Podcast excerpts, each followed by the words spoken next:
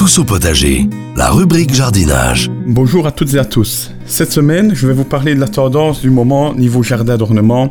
Il faut savoir en effet que, comme dans beaucoup de domaines, le jardinage et surtout le choix des plantes que l'on peut mettre au jardin varie donc un petit peu en fonction de, de la mode du moment.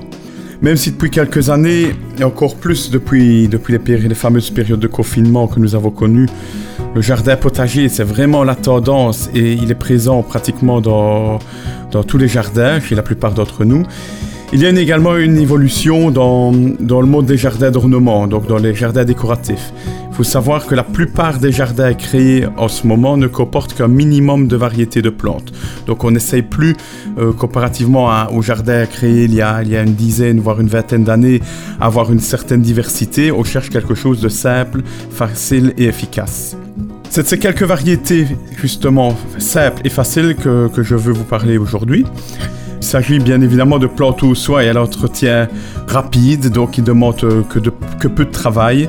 Euh, c'est probablement peut-être pour cette raison qu'elles sont devenues tendance en ce moment, car pour la plupart d'entre nous, on ne va pas se le cacher, euh, les tâches de jardinage, elles se résument à quelques minutes le soir entre l'apéro et le barbecue. Donc je peux vous citer entre autres dans toutes ces plantes euh, des plantes faciles d'entretien que sont les graminées. Donc euh, trois variétés de graminées vraiment tendance. La première c'est le miscanthus.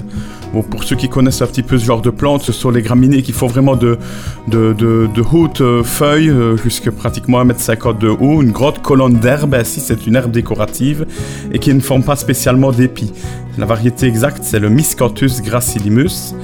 Si on veut partir sur une graminée plus basse, en général, on part soit sur le Pennisetum, 70 cm, mais lui qui par contre va produire vraiment beaucoup d'épis, vraiment des épis en abondance euh, tout l'automne, voire même décoratifs durant une bonne partie de l'hiver.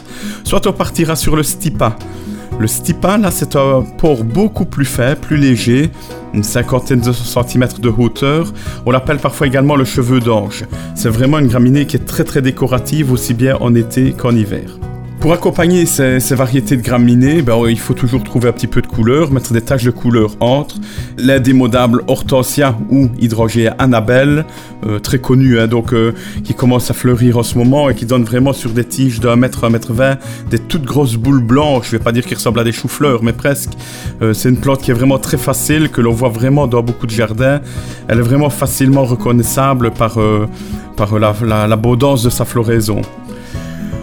Ces graminées, toujours, et à la base justement des hydrogéas, on peut y planter généralement des plantes comme de la lavande, afin d'avoir une floraison plus fine, en plus parfumée, et surtout d'un beau tour de bleu.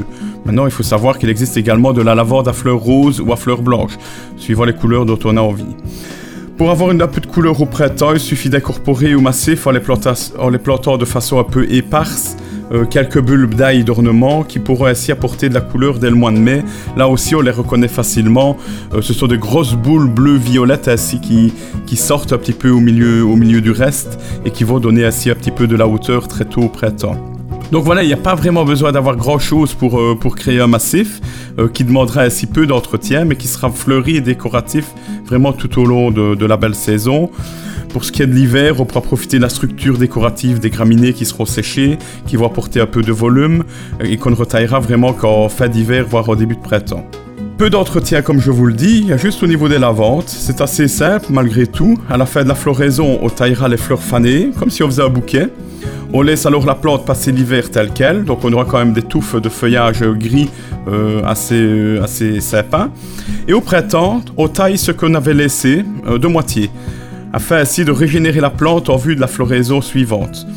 Donc c'est facile également d'entretenir des lavantes, mais je vais dire ça, ça demande malgré tout deux tailles vraiment euh, distinctes, une à l'automne, une au printemps. Ça, beaucoup de personnes ne le savent pas, et malgré tout, euh, ça reste quelque chose de, fort important. Voilà, donc euh, ces quelques plantes, c'est un beau plan pour les, jardiniers du dimanche, comme on, peut, on pourrait les nommer, qui désirent faire un massif simple, efficace, euh, au niveau décoration et entretien. Donc c'est vraiment un bon rapport à ce niveau-là. Euh, pour les autres, ben, il existe évidemment toujours une panoplie importante de variétés différentes qui permettrait d'avoir plus de diversité. Sur ce, je vous souhaite déjà un beau week-end et je vous dis à la semaine prochaine.